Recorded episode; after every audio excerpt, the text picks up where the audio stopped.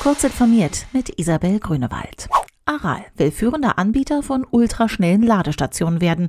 Daher sollen in den nächsten zwölf Monaten an einigen Tankstellen in Deutschland gut 100 Ladepunkte mit einer Ladeleistung von bis zu 350 Kilowatt errichtet werden. Die geplanten Ladesäulen will Aral in Eigenregie betreiben und ausschließlich mit Ökostrom speisen.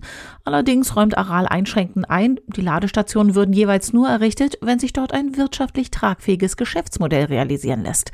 An rund 30 Tankstellen sollen jeweils zwei Säulen mit je zwei Ladepunkten ans Netz gehen, vorwiegend an Autobahnen, Bundesstraßen und in Großstädten.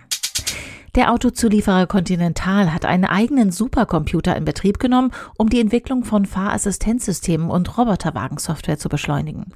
Die Anlage bei Frankfurt läuft mit Technik des US-Computerkonzerns Nvidia. Dank dem Supercomputer können Systeme auf Basis künstlicher Intelligenz schneller mit großen Mengen Daten angelernt werden. Auf ihm können aber auch Simulationen laufen, die zum Teil Testfahrten ersetzen.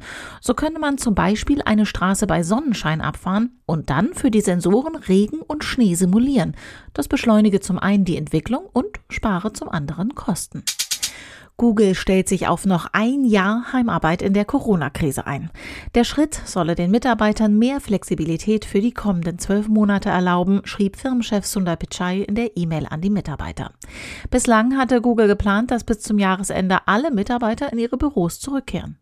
Andere Tech-Unternehmen wie Twitter gaben ihren Mitarbeitern bereits die Freiheit, auch nach dem Ende der Corona-Krise weiter uneingeschränkt von zu Hause arbeiten zu dürfen.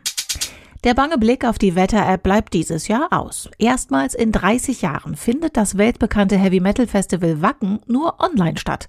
Am Mittwoch beginnt das Digital Event als Ersatz für das wegen der Corona-Pandemie abgesagte Festival in Schleswig-Holstein.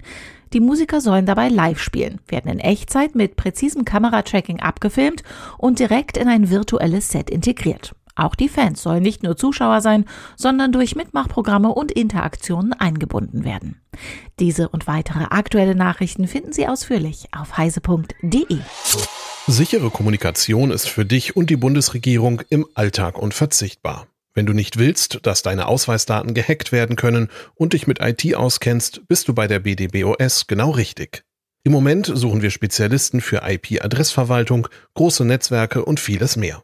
Tu was Gutes für die Gesellschaft und für dich. Komm zu uns. Im öffentlichen Dienst stimmt das Gehalt und die Work-Life-Balance. Mehr Infos unter www.bdbos.de.